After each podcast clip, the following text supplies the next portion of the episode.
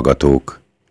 Mi most itt Linzben élőben adjuk az adást a Rádió Fró épületéből, ennek a Hungaros stúdió adását hallgatják. Remélem jól érzik magukat ezen a kicsit borúsám, de szerintem mégis valószínűleg kellemes vasárnapon. Jó reggel! Sok mindenről szeretnénk ma beszélni. Szeretnénk egy új vasúti hídról, ami talán nem is annyira vasúti híd, a választásokról, mert lesznek itt is Felső Ausztriában választások, mert ezt gondolom, hogy mindenki észrevette a kirakott plakátokból, és a holnapi iskola kezdésről, ami talán azt hiszem az egyik legjobban, hm, hogy mondjam, legintenzívebben foglalkoztatja a gyerekes családokat. Úgyhogy kérem fogadják sok szeretettel. Ja, és ma egy különleges zenét csokrot válogattunk önöknek össze, ezek nagyon friss magyar slágerek, ezeknek a számoknak a többsége, amik most ma lejátszásra kerülnek, ezek alig több mint egy hónaposok, sőt van is olyan, ami két hetes sincs. Szóval itt vagyunk megint élőben, mert nem csak az iskola kezdődik újból, hanem mi is. Nyáron nagyon sok ismétlést hallhattak, amit, amire nagyon büszkék vagyunk, hogy vannak ilyen jó kis hanganyagaink az archív tárunkba, és most mostantól újból bízunk benne, hogy minden vasárnap szolgálhatunk önöknek friss és új, érdekes anyagokkal, de most hallgassuk Tóth Andit és a Dunapartot.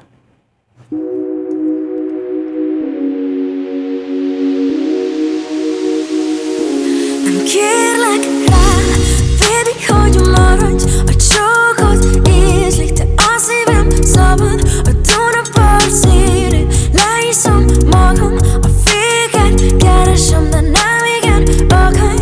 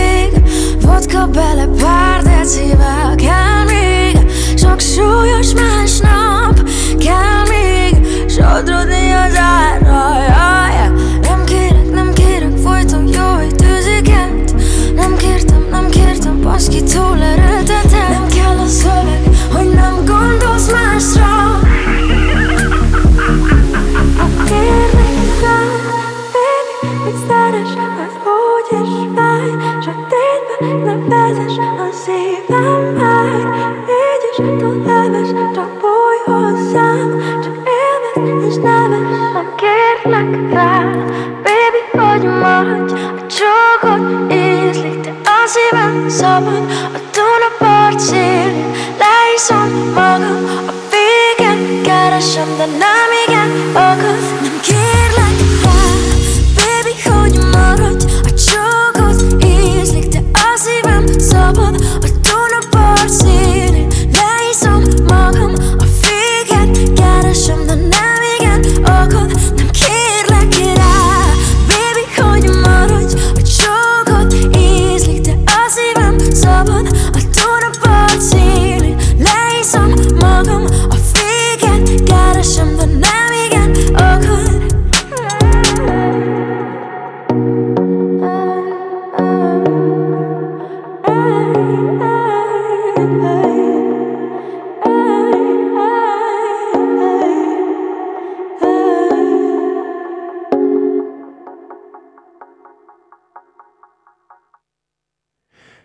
Andit hallották, kedves hallgatók, itt a Hungaros stúdió adásában. Ez is egy nagyon friss láger. A, nem akarom megint azt mondani, hogy én fú, de öreg vagyok, de én nekem semmit nem mondott a neve. Én kellemes popslágernek éreztem. Tehát ilyen fiatalos, meg tényleg ilyen... És érez... mégis, mégis benne a nagy sok szomorúsággal, ugye. Kinek kell selfie? Meg egyáltalán. Azért. A szomorúság az örök, úgy hallom. Nem tudom. Helyes kis szám volt. Passzolt a borongós linci időhöz, nem? Igen, ahol most megnézzük az időjárás jelentést, és azt írja, hogy sajnos egy kicsi eső lesz, de állítólag utána már annyira nem. Az jó.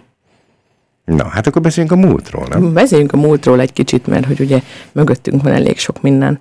Például egy, hát jó kis nyár, amiben volt mindenféle, meg szabadott is dolgokat, meg nem is szabadott dolgokat, meg lehetett oltatni, meg nem lehetett oltatni, vagy hát lehetett oltatni, mindig lehetett. Csak hogy ki oltatta magát, meg ki nem, és ennek milyen hatásai lesznek majd a jövőnkre, ugye? Igen, mert nehéz kikerülni azt, hogy tehát ne ugorjunk, ne. M- Ne ugorjunk, maradjunk, igen, na mindegy, de hogy ez az én kezdő, kezdő izé a felcsapásom ehhez. Nyaraltunk, ez volt a jó dolog, remélem mindenkinek sikerült egy kicsit kikapcsolnia, és Linzbe nagy, nagy ponthoz érkezett a, a, az építkezés. a város, mert hogy végre átadták ezt a vasúti hídat, amit egyébként elméletileg tavalyra adták volna át. Nem tudom, mindenkinek megvan a történet a Linci vasúti hídról, ahol egy egyszerű tizedes eh, veszői hiba, tehát egy eh, statikai mérési hiba okozta az egyéves csúszást, ugyanis uh, nem tudom hány tonnáról, tehát ugye megcsúszott, véletlen rossz helyre rakta a technikus a tizedes pontot, és hát kiderült, hogy statikailag nagyon durván elszámolták az elemeket, és ezért egy évet csúszott az építkezés. Nem akarom tudni, hogy szegény mérnök, mérnök embernek mi lett a sorsa ezután, a rossz tizedes vesző után. Igen, de hát Viszont, viszont ugye hát ez egy vasúti híd volt. És amikor mi ide költöztünk Linzbe négy éve, akkor már pont nem volt itt, akkor bontották le, és uh, neki fogtak az építkezésnek. És ez ugye a mi személyes történetünk az az, hogy Verát a GPS vezényli, hogy na itt, itt, itt, Itt menjek át, menjek át, itt jó lesz, itt jó lesz. És nézem, de hol? A Dunán? Repüljek. Nincs híd. Úgyhogy a régi vasúti híd, amin tényleg voltak vágányok, meg hát itt is És nagyon... hát vasúti híd volt. Vasúti híd volt. Is voltak nagy viták, hogy most az újan legyenek, hogyan legyenek, hogy legyen, be lesz kötve, át lesz vezetve, villamos. Ebből a szempontból az én magánvéleményem szerint egy nem túl jó kompromisszum született, mert bár a híddel én személy szerint mag- maximálisan meg vagyok elégedve, vagy hát nem jó a szó használat, hanem maximálisan, tehát meg vagyok elégedve, de nekem hiányzik a kötött pályás közlekedés róla. Na, tehát van egy vasúti hídunk, amin nincs semmilyenféle vasút. És hát ez van. Mindegy. A híd az nem autópályás, úgyhogy azt hiszem ez a helyi közlekedésnek egy Elméletileg azt nagy, nagy megkönnyebbülés, mert ahogy kivezették a buszokat itt Linzbe, úgy képzeljétek el, hogy, hogy kivezették a, az autópályás hídon át, és a, az autópálya kezelők és a helyi város, városi eh, tömegközlekedési vezetőség sokáig dilemmában állt egymással, meg hát vitában állt egymással, hogy akkor most akkor erre a pici szakaszra kell-e autópályadíj, vagy nem kell autópályadíj a buszoknak. Nem tudom. nem mindegy, tehát azért gondoljunk bele, hogy Négy éven ideig- keresztül, 15 perc, de hogy 7 percenként oda is, meg vissza is jön egy-egy busz reggel 4-től este 11-ig. 23, igen. Aha. Hogy, és viszont csak felmegy és lemegy, tehát tényleg csak a hidat használja az autópályából, de hát akkor is ugye. Sikerült megegyezés, nyugta, megnyugtatom itt a ha- ideges hallgatókat, megegyezésre jutottak, tehát úgy néz ki, hogy ez a dolog ez el van rendezve. Mert hogy az új hídon megy a busz. Ma most már az új hídon megy a busz. Az új híd nagyon szép lett, biciklis barát lett, bár én, aki tényleg biciklivel közlekedem Linzen belül, én azért morgok egy kicsit, mert még nem sikerült megcsinálni jól a lehajtót az Úrfári oldalon. Hát még azért, Tehát, azért hogy még vannak, vannak izé, Nagyon nem jól gondolták végig ezeket a... Most akkor hogyan közlekedünk Linzbe biciklivel? Tehát erről is fogunk majd egy adást csinálni, mert gondolom, hogy a többség az autóval van úton, és ők nekik ez nem okoz problémát, hogy most egyirányosítva van a biciklis közlekedés, vagy nincs egyirányosítva a biciklis közlekedés. Nagyon nem mindegy. Tehát azokban a városokban, amik tényleg modernek és a biciklis utazásra, vagy hogy közlekedésre vannak ráállva, tehát mondjuk Kopenhága, Amsterdam, hogy csak kettő ilyen nagyvárost említsek, ott egyirányosítva van a biciklis közlekedés, és nem véletlenül, mert baromira nem mindegy. A biciklisnek a zöld hullám kell. Hát mert milyen szar az azért az autóban is érezzük, milyen az, amikor meg kell állni mindig.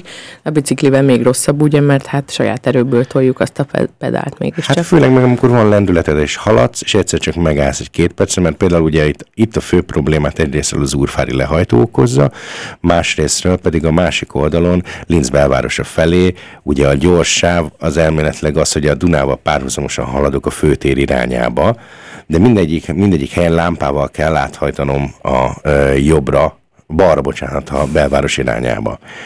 Ez okozza a problémát, mert ugye most pont a tabakfabriknál egy hatalmas építkezés van, ami lehetetlenné teszi azt, hogy az ember gyorsan át tudjon menni. Hmm. Hát meg azért, a, meg ezek az éles kanyarok is tök nehezen bevehetők, tehát hogy azért így van még, van még min javítani. Így van, tehát Linz közlekedésén még van még mit javítani, meg hát az is nagyon hamar kiderült, tehát én most ugye egy hét intenzív használat után vagyok, hogy szinte mindenki a hídnak a bal oldalát használja a közlekedésre. Aha. És nem, nem, ja, igen, papíron a jobbat is lehet, tehát elméletileg ja. úgy van megoldva, mert Linz kerékpáros közlekedése félig egyirányosított, Igen. félig nem, és ez okozza a legnagyobb problémát, hogy vannak helyek, ahol egyszerűen döntés. eltűnik. Igen. A, Mondjuk itt mind a két irányba fel van festve a, mind a két igen, oldal, nem? Tehát mind van. a két oldalon lehet igen, két irányba a, a problémát azt a lehajtás ut- utozza, ja, mert hát itt elméleg a, a, az átjárónál, a villamos illeti átjárónál neked le kell menned jobbra. Aha. Tehát, hogyha te most rendesen kö, a, közlekedni, a, igaz, közlekedni akarsz, akkor kötelezően van egy lámpád, és ráadásul ez egy dupla lámpa, mert kérdés az, hogy a ö, kisíben fölhajtót, a hídra fölhajtót, az autós forgalmat, a hídra fölengedő lámpa téged hogy zsilipel át? Tehát uh-huh. ha pehjed van, akkor két lámpába futsz bele, uh-huh. nem biciklis szempontból a, ugye ezt nem gondolták komolyan kategóriája. Na mindegy, de mi voltunk a ennek a vasúti hídnak, amin ugye nincs vasút, nagy megnyitópartiján, tartottuk a távolságot, vittünk maszkot. Hát volt sör, hűvös volt, emlékszem, hogy azért hiába egy Szerintem nyári is szerencséjük volt az idővel. Mert szerencséjük volt az idővel, mert azért egy ilyen kis könnyed nyári kabáttal vagy pulcsival meg lehetett úszni a dolgot. Volt nagy zenebona, meg fények, és, és um, délelőtt még esőkabátot is osztottak.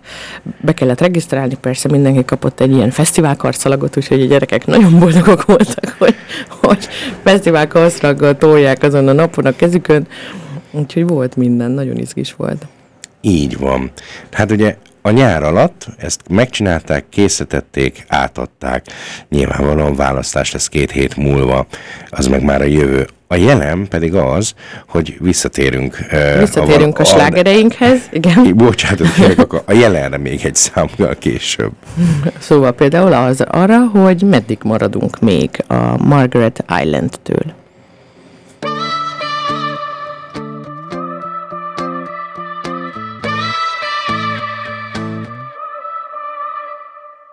Behunyom a szemem, igen, veled ez jó így. Csak hozzon könnyű álmot az eső. Halkan a nevemet mondod, és egyből figyelek rád.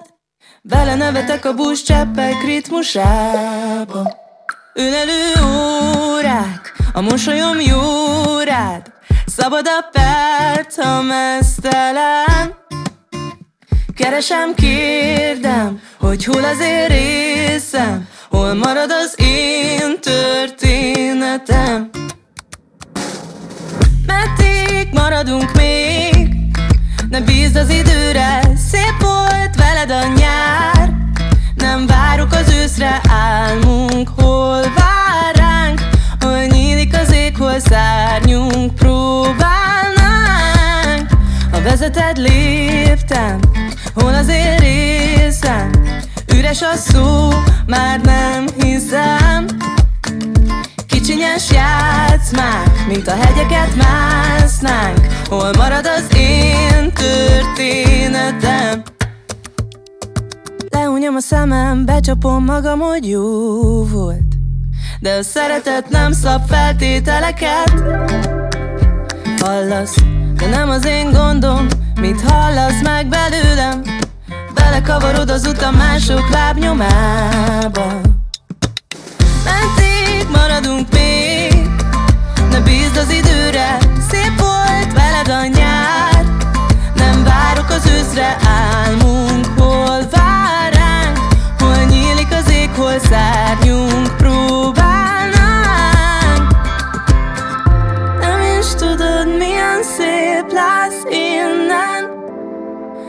elmenekülni. Nem is tudod milyen szép lesz egyszer Vissza sosem fordulni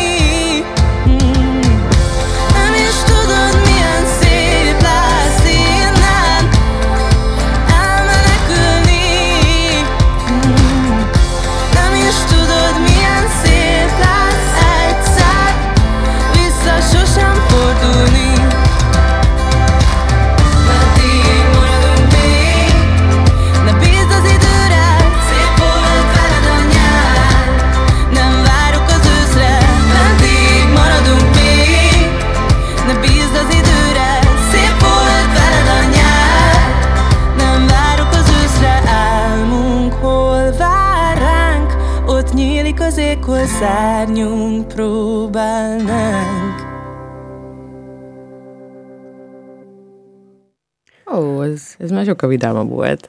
Margaret Island, én gombaszígon hallottam őket először, nagyon friss, fiatalos zenekar. Úgy írják, hogy Izland, Margaret Izland, tehát hogy így, mert hogy angolosan Island, ki, kihagyjuk az ezt. Elnézést kérek, bocsánat. Csak nem tudom, hogy hogy mondják ők magukat, de Margaret Island szerintem. Én úgy tudom, hogy Margit úgy, úgy mondják, de hála az égnek a, az a legújabb generáció, ez tökre két nyelvű, tehát nagyon sokan beszélnek Jó. angolul. Tehát ez, ez hála az égnek, ez működik. Szóval egy nagyon helyes ö, zenekar, nem, nekem ilyen, ilyen ez a elhallgatom meló mellé simán. Tehát, De tök jó, nagyon kellemes, igen. Na hát akkor csapjunk bele a jelenbe. Holnap iskola. Ez azt jelenti, hogy ma az autópályákon lesz még gyönyör. Ó, igen, úgyhogy akik ma jönnek vissza bárhonnan Felső Ausztria felé, vagy ebbe az irányba, mert hogy Felső Ausztriába szeptember második hetén, harmadik, várjál, Második. második hetében kezdődik az iskola. Ez az Ausztriában a különböző tartományokba el, el van csúsztatva. Ez az egész német ö, nyelvterületen el van csúsztatva, ez azt szolgáltatott, ö, tehát én ennek utána néztem, teljesen meglepő módon logikus oka van, az az, hogy ne egyszerre menjen el mindenki nyaralni. Igen, pedig mert Bécsbe, meg Bécs környékiek, ők már a múlt Burger- héten a elkezdték. Niederösterreich Wien van egy ö, blogba rakva, tehát ők ö, egy héttel korábban kezdtek, uh-huh. És ugyanígy ez a... Az, oszt- az ország másik fele meg egy héttel később. Egy héttel tovább is tart az iskola, tehát mi július második hetéig iskolába járnak. A... igen, mert például azt se Gyerekeink. tudtam, hogy a nyári szünetnek elméletileg 75 naposnak kell szem lennie. Tehát, Ez egy kötelező, van ilyen szám? Igen, van egy ilyen szám, hogy ennek Mondjuk ezt az oviba is tudtam, hogy tehát vannak ilyen kötelező szabadságok, amiket a gyerekeknek is ki kell venni, és az óvodába 5 hét ilyen kötelező szabadság jár a gyermeknek, úgyhogy javaslom, nem tudom, hogy ti mennyire vagytok előre tervezőek, akik óvis gyerekkel rendelkeztek itt Felső Ausztriába, de hűljetek neki, és kezdjétek el megtervezni, hogy mikor, hol, hogyan, mert kérni fogják. Igen, mert hát a családos ö, dolgozóknak annak az izgalmas rész az ott kezdődik, hogy akkor július, augusztus, hogy a francban is oldom meg, hol van a gyerek, mi lesz vele. Aztán nálunk meg még a szeptember Meg a eleje is. szeptember eleje az a legkeményebb időszak, főleg, hogyha mondjuk iskolaváltásban vagyunk, tehát mondjuk ö, óvodából általános iskolába, általános iskolába, középiskolába megy a gyermek. Mert, Mert olyankor- miért? Tehát megmondjuk, ugye, mert ha az óvodát, az óvodába augusztus 31-ig járhat, és ugye az iskola az csak szeptember, mondjuk most per pillanat 13-án kezdődik, tehát van ott két hét, amit ki kell bekkelni valahogy a gyerekkel, a már nem óvodás, de még nem iskolás gyerekkel. És ugyanez van a középiskolába átmenő És- és... gyermekkel, és ő meg már napköziben nem járhat, és a középiskolának meg még nincsen ilyen nyári megőrzője. És ebből a szempontból helyzeti előnye van a városban élőknek, mert ott ö, szoktak szervezni, nem szoktak, ott, szok, ott szerveznek ö, olyan hortokat, vagyis hát napköziket, amik ö, megoldják ezt az időszakot, tehát átmeneti időszakra van gyermekfelügyelet megoldva, mert azért gondolnak a dolgozó emberekre, de mondjuk vidéken, amennyire én hallottam, ott nem mindenhol megoldható ez, szóval ez egy nagyon nagy kérdőjel, hogy ez hogy működik. Oviban dettó egyébként. Úgyhogy erre, erre tessenek készülni. Illetőlegesen, hát ami ősztől most jön, az ugye borzasztóan összefügg avval, hogy a pandémia messze nem ért véget. Hát Tehát a csókoltatjuk az összes nem oltakozó embert. Most bocsánatot kérek, de sajnos kijön belőlem a kórházi dolgozó. Tehát uh, iszonyú számokkal dolgozunk megint. Uh, itt felső Ausztriában különösen durván tele van minden megint. Uh, kérek mindenkit, hogy aki úgy gondolja, igenis menjen el, vegye fel az oltást, ebből a szép új magyar kifejezéssel, vagy egyszerűen csak oltassa be magát, mert megvéd a betegségtől, ugyanis a legutóbbi friss belső információ az az volt, hogy nálunk 97 százalék az a intenzíven fekvőknek oltatlan. Szóval szerintem ehhez nem nagyon kell már tényleg mit hozzáfűzni. De magyarul, aki be van oltva, az nem kerül intenzívre. Tényleg, Lehet, hogy bekerül a kórházba, mert van olyan súlyos betegsége van, nem tudom, tehát megfertőződhet akár, de nem lesz olyan súlyos lefolyású a betegség. Igen, egyébként az egy darab dolgozó az egy immunhiányos, tehát egy genetikai betegségben szenved. Mindegy, ez most tényleg lábjegyzet volt.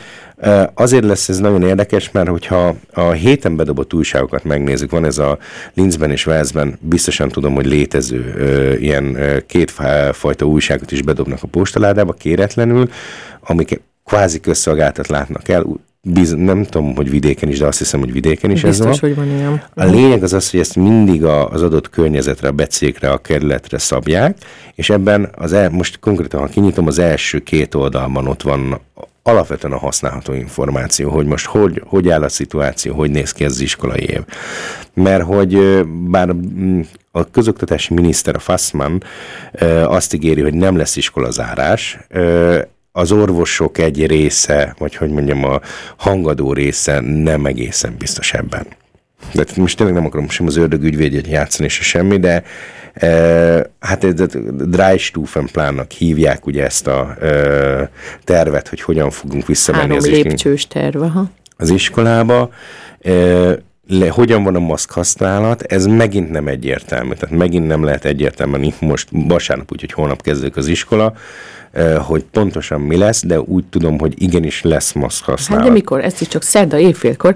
Tehát, hogy összeül a kormány, és kijelentik, hogy ők majd egy hét múlva meghozzák azt a rendelkezést, hogy.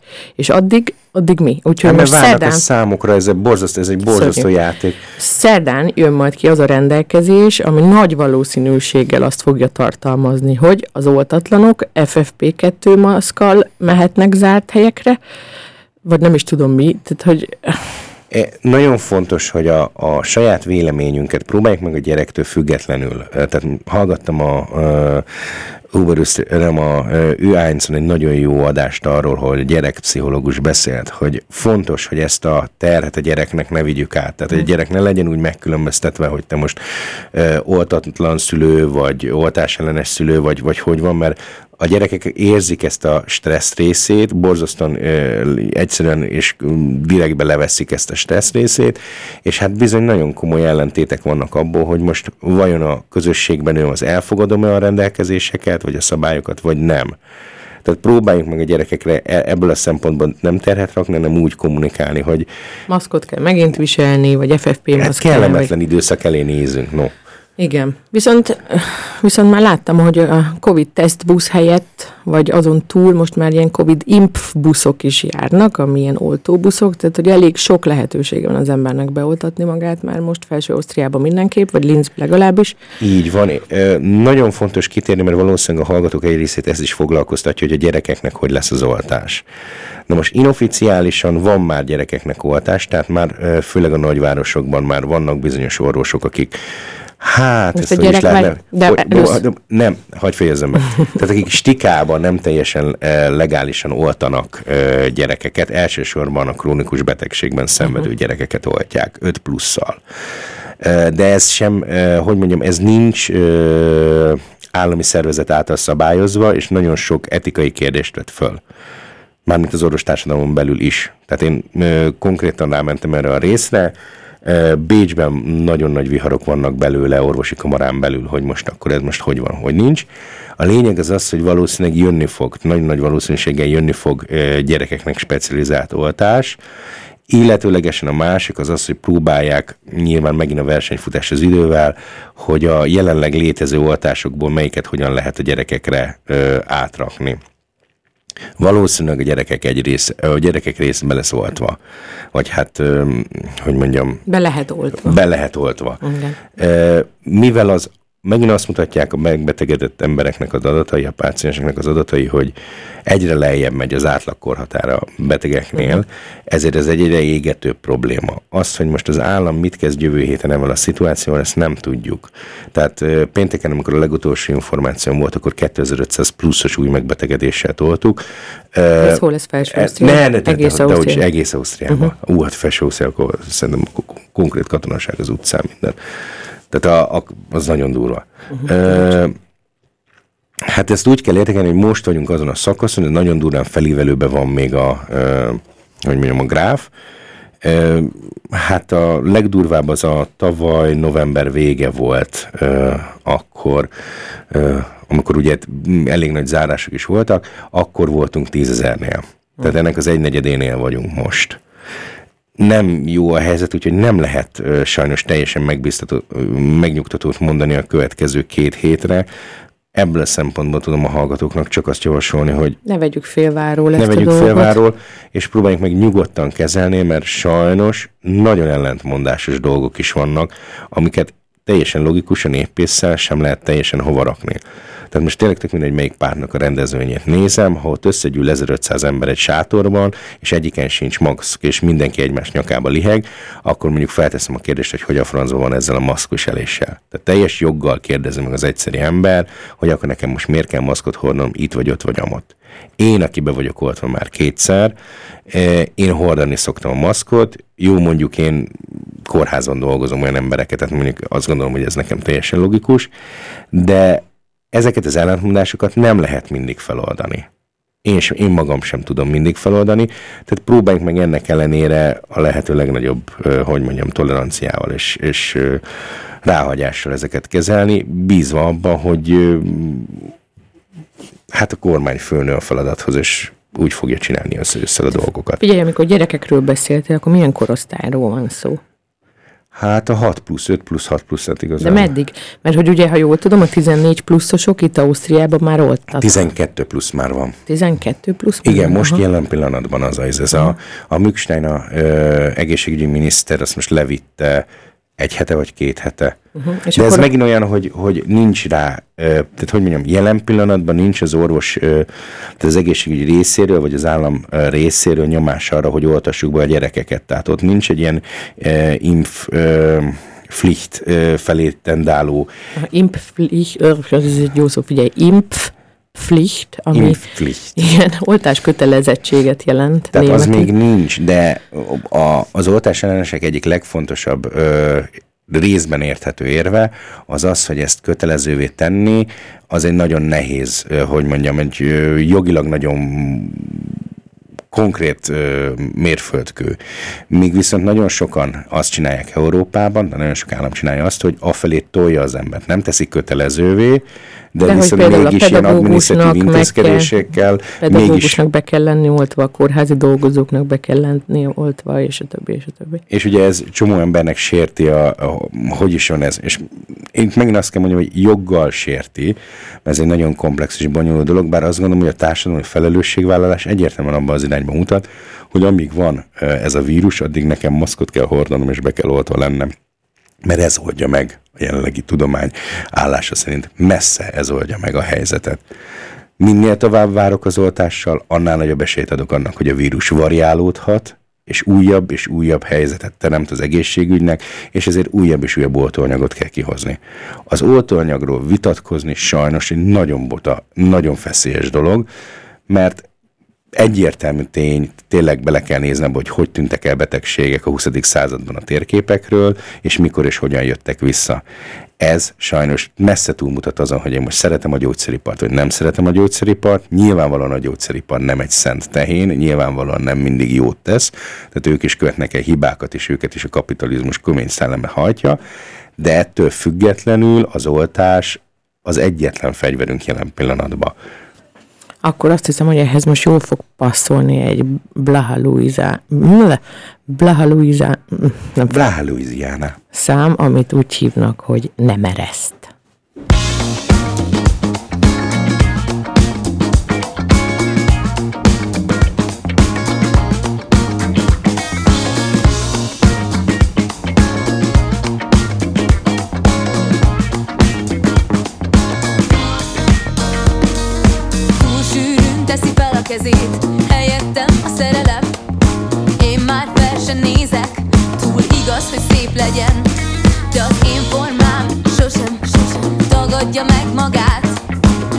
Holdfényben a két cég között Téged is megtalált. Magadtól idéztél Mikor felhúztalak. Csak azt nem említetted Hogy már te sem vagy szabad. Azóta mindig ősz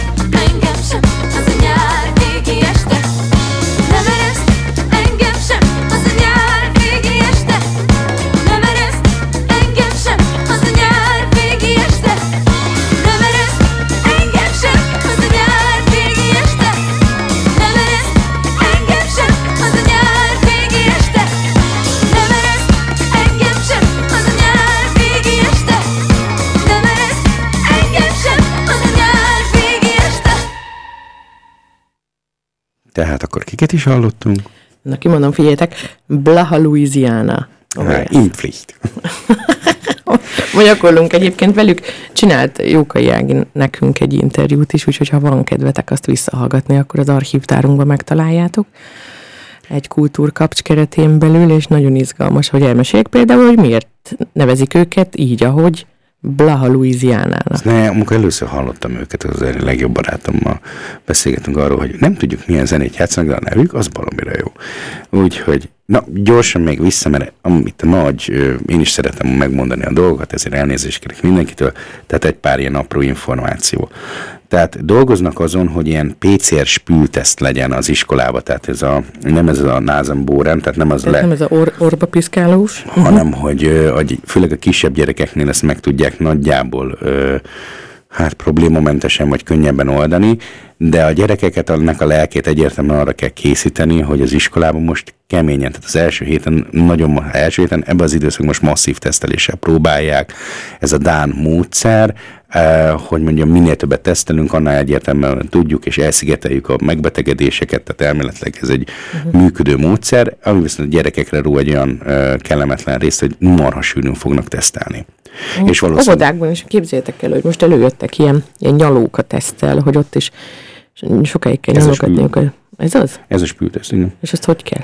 Nem tudom, mivel hogy ez sajnos ebben a szekcióban Ebben már nem tartozunk, meg, meg ebben mi már nem tartozunk bele, ebbe kiesünk, de hogy a, a kolléganőnek a kisfia most megy oviba, és akkor ő is mondta, hogy a, tudom-e, hogy hogy van ezzel ilyen nyalóka-szerűre csinálják, hogy a kisgyerekeknek ezt így nyalogatniuk kell, aztán, hogy hogy, hogy mi lesz belőle, azt nem tudom, de, de a piciket is már bizony. Igen, szóval um, ami egy másik része az iskola nyitásnak, az megint csak családos szülők felé beszélünk, az az, hogy itt van a holnap izgalma, amikor az ember elviszi a gyerekét az iskolába, mondjuk nálunk ugye két gyerek is új iskolát kezd, Ö, és hát ugye csak két órát lesz bent a gyermek az iskolába, holnap után dettó, tehát ezek azok a, oldjad meg az, hogy hogyan is leszel akkor most a gyerekkel, mert ugye ha nem elég nagy a gyerek ahhoz, hogy egyedül legyen otthon, akkor ezt valahogy meg kell, meg kell oldanunk. Uh-huh.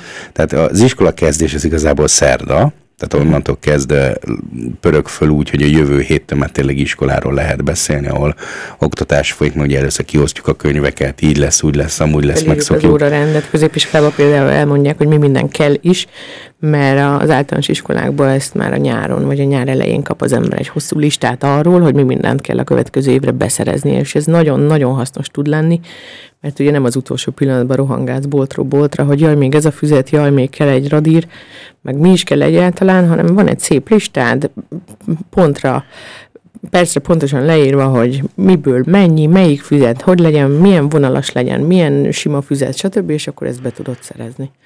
És ez azért is fontos, mert hogyha valaki nem beszéli jól a németet, ne féljen, tehát ott elektronikus módon ezeket be lehet szerezni, vannak ilyen WhatsApp csoportoktól kezdve, ami el lehet képzelni, ahol a szülők egymással kontaktot tudnak tartani. Megkérdezik, hogy mi micsoda, plusz ezekben a boltokban egyébként nagyon segítőkészek, tehát hogyha egy kérdezett, hogy mi az Isten, az az Ablagefach, és fogalmat sincs arról, hogy mire van szükség a gyereknek, akkor oda megy a, a munkatárs, és leveszi, és akkor a kezedbe nyom egy ilyen papírirat, műanyag papírirat tartót, és, és akkor boldog. Nagyon fontos, ne felejtsünk el, és ne féljünk kérdezni. Tehát ez egy olyan új szituáció a gyereknek, ahol a gyerek sokkal természetesebben fog viselkedni, még akkor is, hogyha mondjuk eddig magyar iskolába járt, vagy mondjuk eddig nem úgy volt a német nyelvkörnyezettel. Tehát ez ilyen jellegű félelmeinket nyugodtan engedjük el. Minden kutatás egyértelműen azt mutatja, hogy a gyerek ezt probléma nélkül fogja átvészelni. Igen, és az iskolákban és az óvodákban is itt nagyon nagy hangsúlyt helyeznek arra, hogy a nem német anyanyelvű gyerekek mellé rendszeresen, heti rendszerességgel jön egy úgymond német tanár, aki a, a német nyelvi fejlődését segíti elő a gyermeknek. És ne féljünk az első szülőértekezlettől, mm. ami mindenképpen egy izgalmas dolog lesz, hogy maszkban hogyan beszélek én, aki nem német anyanyelvű vagyok.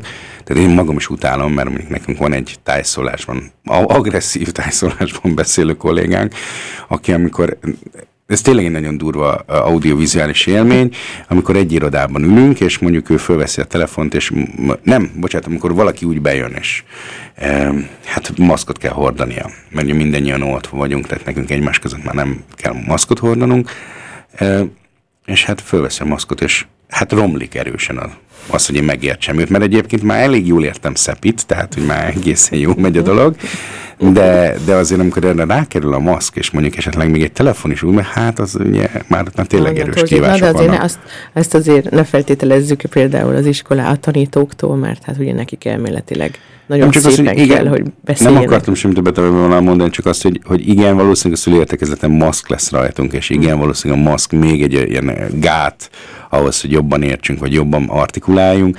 Ne féljünk kérdezni, mert tényleg itt Felső Ausztriában mindenki képes arra, hogy odafigyeljen, mert annyi, e, most tényleg nem akarom az etnikumokat sorolni. Nagyon náció élit, igen. Úgyhogy... És, és a gyerekeknek, az, tehát az általános iskolába bekerülő gyerekeknek az anyanyelvének, én úgy tudom, hogy már több mint 40%-a nem német anyanyelvű, ez most semmit nem jelent az állampolgárságról, vagy a kultúráról, vagy a kultúrához fűződő viszonyról, tehát ez nagyon heterogén e, brigád, tehát nem kell félni igen. Most így közben azon gondolkodom egyébként, most így gyerekekről beszélünk, meg iskolakezdésről, meg a, meg a természetességről, meg tesztről, meg maszkról, meg, meg oltásról, hogy most merjek-e programot ajánlani ma délutánra egyáltalán. Igen, abszolút felveti azt, hogy most akkor miután én ugye lázadtam, és azt mondtam, hogy fúj, milyen emberek vannak, akik elmennek zárt térbe, és leveszik a maszkot. Na jó, de ez, ez, ez szabad téren lesz. Na, fú, egy hatalmas teher le a vállamról. Szóval, hogy... Mert hogy évente a Kuddel Muddel megrendezi ezt a Kinderklang volkét, hát tavaly nem. És hát tavaly is szerették volna, csak nem tudom, hogy egyáltalán sikerült, szerintem nem, nem sikerült. Nem volt tavaly, nem Persze, volt. hogy és uh, az idén lesz, és ez is a témája, hogy annyira bátra, bátornak, meg ügyesnek, meg megfelelőnek kellett lennie a gyerekeknek az elmúlt időben, hogy ez egy ilyen, ez egy ilyen kicsit szökjünk ki ebből a, muszáj bátorságból, és egy kicsit ünnepeljünk együtt, úgyhogy uh, ma délután Kettőtől. Kettő, de hogy kettőtől. Fél háromkor kezdődik, de négytől lesz a koncert, viszont online regisztrálni kell, azt, azt kérik, úgyhogy ha rákerestek erre a Kinder Klangvolkira a, az interneten, akkor meg lehet találni. Ez egy, ha valaki nem linci, ez a Dunapartnak a belváros felé eső részén van, tehát viszonylag könnyen elérhető, hát mondjuk a parkolás az olyan kérdője felkiált, hogy mondjuk pénzbe nem kerül, de nem a Mert legegyszerűbb a környékem. Igen, Maga az rendezvény az ingyenes, tehát csak regisztrálni kell. Mi voltunk régebben, ez egy marha jó esemény, alapvetően a gyerekek nagyon szokták élvezni, és az időjárás úgy tűnik, hogy kedveskedni fog, tehát bár valószínűleg vizes lesz maga a fű, mert egy pici eső esett, de... Hát erre, erre szoktam mondani, hogy rossz idő nincs, csak rossz ruha. Ja, és utána ráadta a gyerekre a vegyvédelmit. De nem, szóval szerintem érdemes elmenni rá, tehát szerintem érdemes egy ilyen program elmenni, és hát szabadtéren van, úgyhogy az ember, az ember egy picit odafigyel, akkor be tudja tartani azokat a távolságokat, hogy... Akkor most itt szólhat az össznépi trepni. Nem biztos, hogy, nem biztos, hogy nyelvileg bele fog passzolni, de címileg bele passzol. Az össznépi trepni elé bocsájtanám megint az érzékenyebb lelkű hallgatóinknak, hogy ez egy kisebb provokatív szám, amiben a... Belgától, Kiserzsitől, Krúbitól, Dénastól. Igen, tehát ez egy ilyen összmunka. E, nagyon-nagyon hegyezzék a fülüket, ugyanis nagyon sok magyar tájszólást fogunk benne hallani.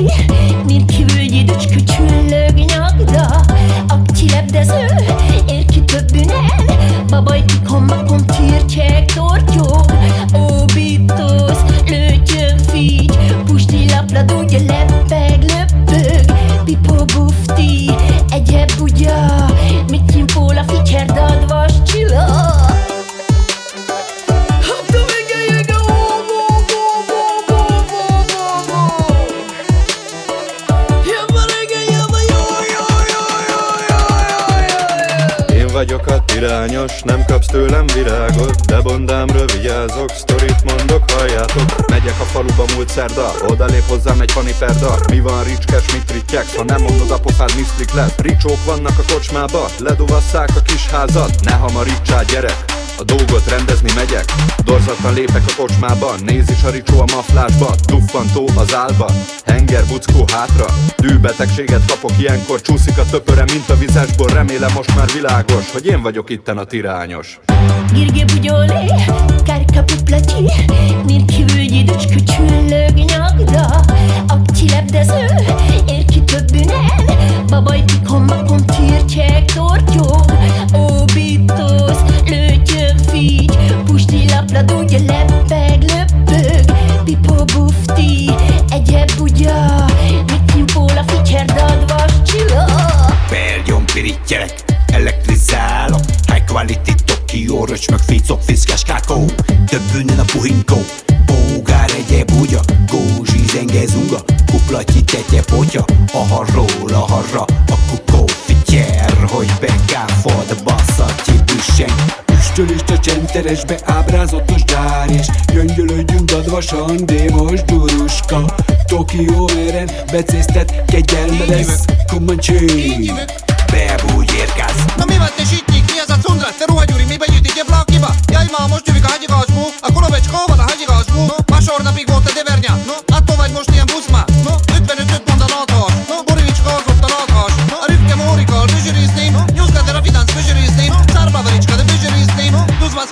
vision is named.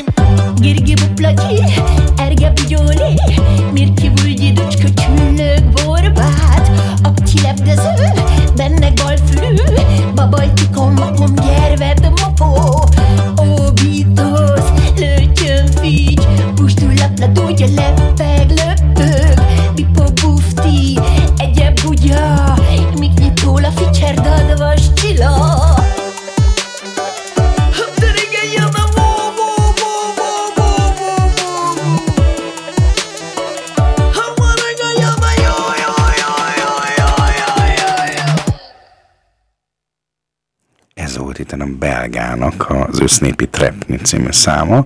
Kis Erzsivel, Rubival, Dénással. Így van, itt nagyon sok szubkulturális nyelvhasználatot fedezhettünk fel, hogyha figyelmesek voltunk, tájszólást, nagyon sokat játszottak a hasonló jelentésű szavakkal, Érdemes szerintem egyébként megnézni a szövegét. A, a klipje az már egy olyan, ott, oda már tényleg erős, hogy mondjam, tehát oda, oda már rajongói gyomor kell, de a szöveget ezt érdemes megnézni, mert tényleg nagyon ö, oda rakták magukat a srácok. Na, hát akkor csapjunk bele a következő témánkba. Választás. Vera azt kérte tőlem, hogy próbáljam meg úgy elmondani ezt a választás dolgot, ahogy a lányunknak, a tízes lányunknak magyaráztam tegnap, hogy akkor most hogy is lesz. Úgyhogy akkor most egy gyors fejtágítás, mert azt gondolom, hogy mindenki tudja, hogy választás lesz, mert ugye kint vannak a kék plakátok, a mi szabályaink, vagy a sárga plakátok. Mi hazánk, mi szabályai. Így van, tehát hogy a, a zöldek, Ismerősen csengetnek valakiknek. így van, tehát hogy vannak a zöldek, a vörösök, szóval mindenki, mert ugye itt Ausztriában ö, színkódrendszer van a politikára, a feketék ugye már türkiz-kékek, tehát most már ugye a türkiz az ÖVP, a kék, az FPÖ, a piros, a szocdemek, a, Zöldek a zöldek. a zöldek a zöldek. É, vannak függetlenek, ők általában sárga irányba szoktak De már menni. van, a, van az a nagyon rózsaszín, a neóz. A Neos, bocsánat, igazad van, van a Neos is, meg itt Linzben van egy független, most egy ilyen Linz pluszos lista. Uh-huh. Na már megint össze-vissza beszélek. A lényeg az az, hogy lesz egy szavazás két hét múlva vasárnap, reggel 9-től délután 4-ig. Ezen a szavazáson, meglepőt mondok, mindenki, aki Ausztriába bejelentett ö, Lakos. lakos. lakos, még a nében vonzic is, utána néztem ma reggel, bizony, az elmehet szavazni. De érdemes megkérdezni, hogyha esetleg nem biztosak benne a Gemeindénál, tehát falu, község, város, akármi, még bőven van idő, hogy ő szavazhat, és ő szavazhat. Nem mindegyikre, mert három szavazatunk van, aki osztrák állampolgár, mint én, mert én szavazhatok egyet, mint városi, tehát a városnak a polgármesterére, szavazhatok a városnak a ö, szenátusának az összetételére, tehát a közösségnek a mm, választmányára, és Landtagra. És igazából csak a Landtagnak a választási lehetősége van a nem osztrák állampolgároktól Ami megfosztva. mit jelent? Tehát a Land, van egy parlament, van egy tartományi parlamentje Felső-Ausztriának, aki hoz Felső-Ausztriára érvényes dolg, hogy mondjam, rendelkezéseket, tehát törvényalkotó szerv, A tartományban, tehát nem egész Ausztriáról beszélünk, hanem most felső Ausztriáról. Felső, tehát nem, nincs is egyébként egész Ausztriában választás, csak felső Ausztriában lesz választás. Tartományi választáson, ezek el vannak tolva, és nem mindig ugyanannyi, tehát ez is egy érdekesség. Lábjegyzet, az a felső Ausztria választás, az például hat évente van megrendezésre, uh-huh. kerül megrendezésre. Igen, szóval ezt a én választani fogok úgy, hogy mondjuk én választatok a, bőrgen, vagy a polgármesterek közül, mert ugye én linci lakos vagyok, hogy akkor most ki van bőven lehetőségem választani. Választatok listára, hogy melyik pártnak a listáját választom, és ezen a listán van ez a preferencia szavazat, hogy melyiket preferálom. Tehát simán érvényes a szavazatom, úgyhogy nem preferálok senkit, csak azt mondom, hogy most a hupikékekre, vagy a lilákra, vagy a sötét, mit tudom én, kikre szavazok, és akkor oda rakok egy X-et, de ott alatta föl van sorolva egy név. Sor. Sok név. Sok név. És ezeket a néveket, ezeket én tehát simán előre hozhatom a 40. helyet is az elsőre, tehát az osztrák választások történetében bőven van arra példa, hogy valaki jól tudta mobilizálni az ismeretségi baráti körét, vagy jól Mhm. És akkor a kampányolt. 40. helyen lévő 40. Szabó Jánost- előment, ö, előre lépett, és a mit tudom én hány ilyen forcuk köszönhetően, tehát a, amit ráadott ilyen egyéni szavazatnak függően, ő előre került. Tehát erre is van lehetőségem, és itt hármat is választhatok, tehát nem csak egyet, hanem itt hármat is x de lehet kevesebb is. Tehát ez egy ilyen játék, ezt tudni kell, és akkor van a harmadik, ami szintén egy lista, a Landestag, hogyha valaki osztrák állampolgár, akkor ő a Landestagon ugyanezt eljátszhatja. Uh-huh. Ott is lehet. Tehát én simán csinálhatok úgy, hogy mondjuk szavazok egy vörös polgármesterre, eh, kék eh, képviselővel, tehát én tehát nagyon durván megkeverhetem a szavazatomat. És a nem osztrák állampolgárok, hanem az itt élő lakosok, az itt bejelentett lakosok, ők akkor ki- ki- kikre szavazhatnak? Ők a közös, a, a, a polgármester? polgármester? polgármesterre, meg a um, városi testületre, vagy uh-huh. falusi testületre, tehát uh-huh. az, az a testületre, aki képviseli őket a következő periódusban. Én azt gondolom, hogy érdemes elmenni szavazni, érdemes megtapasztalni azt, hogy itt a felső Ausztriában hogy működik a szavazás. Szerintem egyszerűen egy jó vasárnapi program, hogy az ember elmegy, mert megteheti, hogy elmegy. És azt gondolom, hogy fontos, hogy döntsünk, tehát mi magunk, akik itt élünk, én is döntsünk arról, hogy ki fog minket irányítani. Még hat évig. Még hat évig. Mert hogy ugye beleszólhatunk abba, hogy milyen színű legyen legalább a városvezetésünk, ugye? És uh, ebből kifolyólag, hogy mi minden fog megvalósulni a terveikből. Vagy hát, hogy nézünk egymásra majd, hogy figyelünk oda a klímaválságra, Nagyon hogy iskoláztatjuk a gyerekeinket. Így van, ezek mind nagyon fontos dolgok, és információ az bőven, tehát szó szerint az utcán hever, uh-huh. a mm, ingyenes sajtóból bármikor leakasztható, Mondjuk ezt néha érdemes, hogy mondjam, ilyen finom elővigyázatossággal kezelni. Nem mert- biztos, hogy az első két oldalon levő nagy szép fotósorozata a, a tuti. Igen, meg hát ugye fe, felső-ausztria, ausztriai uh, diszkét báj, hogy itt majdnem mindegyik pártnak megvan a magas sajtókiadványa, amit hol sikeresen, hol nem sikeresen eljuttatnak, próbálnak eljuttatni a minden lakoshoz. Tehát hozzánk Mm, ha jól számoltam, az elmúlt fél évben az FPÖ, ÖVP, SPÖ és a Zöldek is bedobott ö, olyan ö, hát újságnak kinéző ö, propaganda, vagy nem is tudom, hogy mondják ezt. Tehát ilyen újságterméket, ami mondjuk, hát értelemszerűen azt arról szól, hogy akkor megszólal a helyi képviselő, a helyi gondokról, és így tovább, és így tovább. Szóval nagyon sok az információ, könnyen el lehet benne tévedni, másik oldalról viszont nagyon sok az információ, könnyen lehet magunknak való információt vadászni. Igen, és saját döntést alkotni, vagy saját véleményt alkotni, és ezt a véleményt hangosan egy X-be oltani szeptember 26-án. Így van, ez egy nagyon érdekes nap lesz, ugyanis a félvilág akkor a másik nagy német, hát a nagy, nagy német választásra fog figyelni, úgyhogy ez nagyon érdekes dolog lesz. És a Hungaró stúdió a megtisztelésben részesült, hogy személyemben lesz itt egy magyar nyelvű választási, hogy mondják, műsorban résztvevő Nem magyar lesz, magyar lesz. Na várjál, nem tudom. Ez izé, a Rádió Fró csinál majd egy ilyen kerekasztal beszélgetést uh, este, szeptember 26-án, pont erről, hogy válasszunk, ne válasszunk, hogy válasszunk, Hát mi, mi hogyan gondolkozunk erről, úgyhogy én itt leszek, Igen, és az, az a nap lesz egyébként a, a nyelvek napja is, a Tag der Sprachen is, úgyhogy, úgyhogy a, lesz, lesz a program elég amúgy is, nem csak itt a rádióban, meg a rádiófró hullámain, hanem a városban is.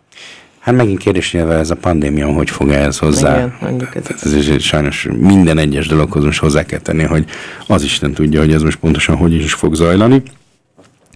A lényeg az az, hogy mi nagyon sok mindennel készülünk őszre, tehát lesz kultúrkapcs, lesz halottnak a kócs, lesz ö, milyenek vagyunk, Lesz mesterségem címere. kifejezetten érdekes találataink vannak most őszre. Tehát, ha, ha spoilerezzek annyit, hogy van egy nagyon magyar sportág, amiről szeretnénk sokat beszélni az ősszel. Igen. Úgyhogy Kitalálják el. minden, kitalálják mindenképpen el unikális, igen. hogy itt, itt Linzben képzeljük el, hogy van ilyen, És magyar az edzője. és magyar az edzője, bizony, de nagyon sok minden másról is. És továbbra is nyitott ez a dolog, tehát hogyha valaki szeretne velünk adást készíteni, akkor két lehetőség van, két iránya van.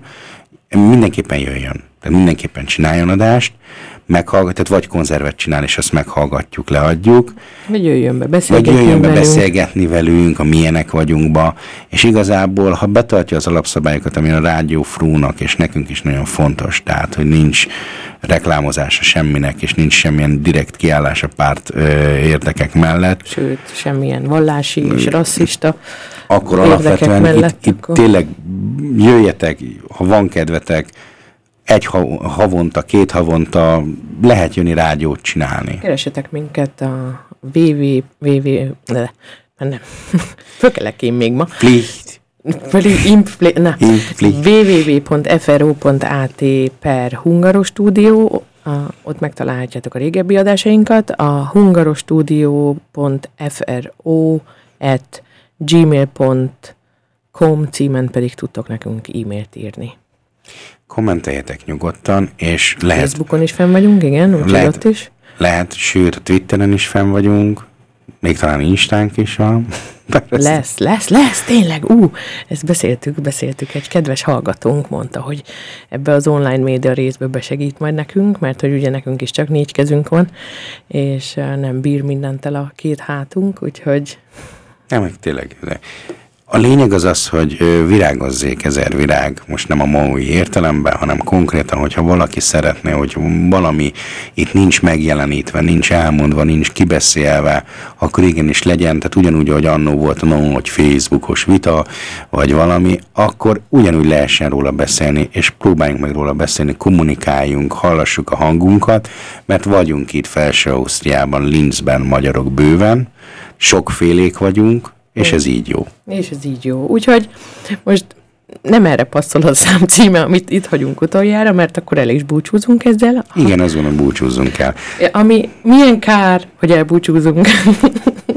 Szóljon Ivan and the Parazol, milyen kár, és csodás vasárnapot kívánunk ezzel a számmal is mindenkinek. Minden jót.